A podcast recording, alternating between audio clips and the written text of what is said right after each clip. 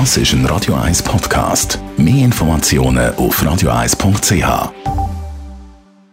Radio 1 Hautnöch. In Zusammenarbeit mit der Dermatologie Klinik Zürich.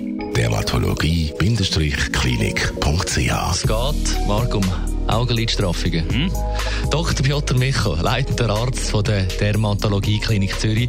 Sind da nur die älteren Menschen davon betroffen?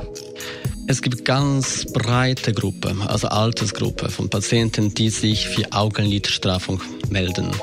Es gibt Leute schon im Alter von Mitte 20.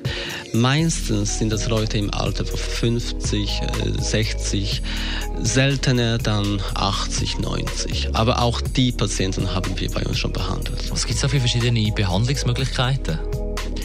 Im Prinzip dieser Goldstandard, also die am häufigsten verwendete Methode, ist eine operative Lidstraffung, weil diese nachhaltig und schön ästhetisch aussehend ist.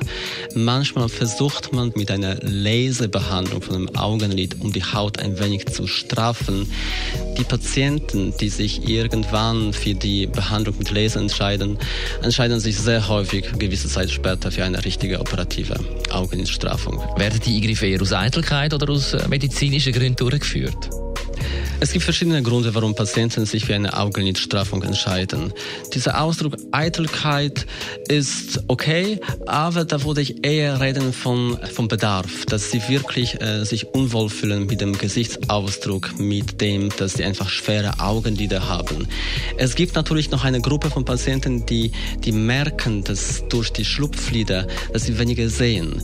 Oft wird das schon medizinisch als ein Grund genommen für eine Augenlidstraffung. Besten Dank, Dr. Piotr Michel, leitender Arzt an der Dermatologie Klinik Zürich. Hautnöch gibt es auch als Podcast auf radio1.ch und weitere Informationen auf dermatologie-klinik.ch. Nächste Woche alles Wichtige zu den Altersflecken.